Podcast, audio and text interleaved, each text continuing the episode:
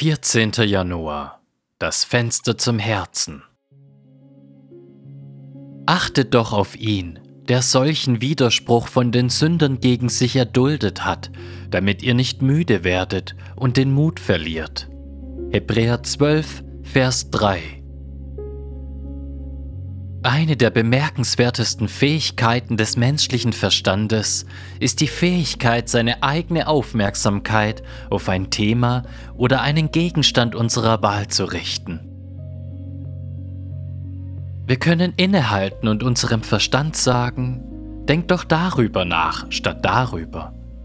Wir können unsere Aufmerksamkeit auf ein Konzept oder ein Bild oder ein Problem oder eine Hoffnung richten. Das ist eine erstaunliche Fähigkeit. Ich bezweifle, dass Tiere diese Fähigkeit haben.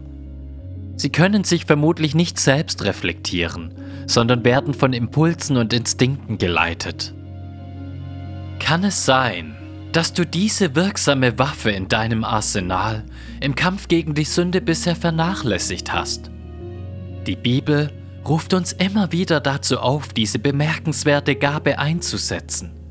Lasst sie uns aus dem Regal nehmen, sie abstauben und zum Einsatz bringen. Zum Beispiel sagt Paulus in Römer 8, 5 und 6, denn diejenigen, die gemäß der Wesensart des Fleisches sind, trachten nach dem, was dem Fleisch entspricht.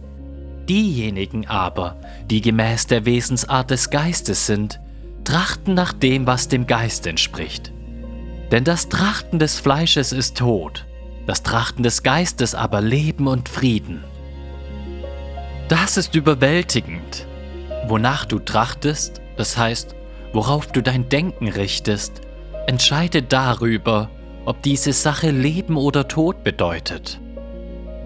Viele von uns sind viel zu passiv in unserem Streben nach Veränderung und Heilwerden und Frieden geworden.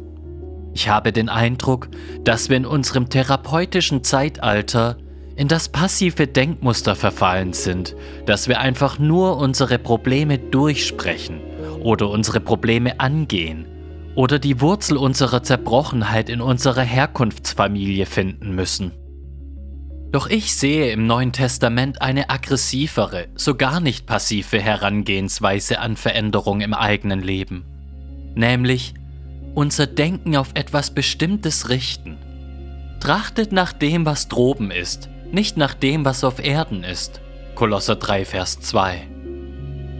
Unsere Gefühle werden im großen Maße davon gesteuert, worüber wir nachdenken, welchen Gedanken wir nachhängen.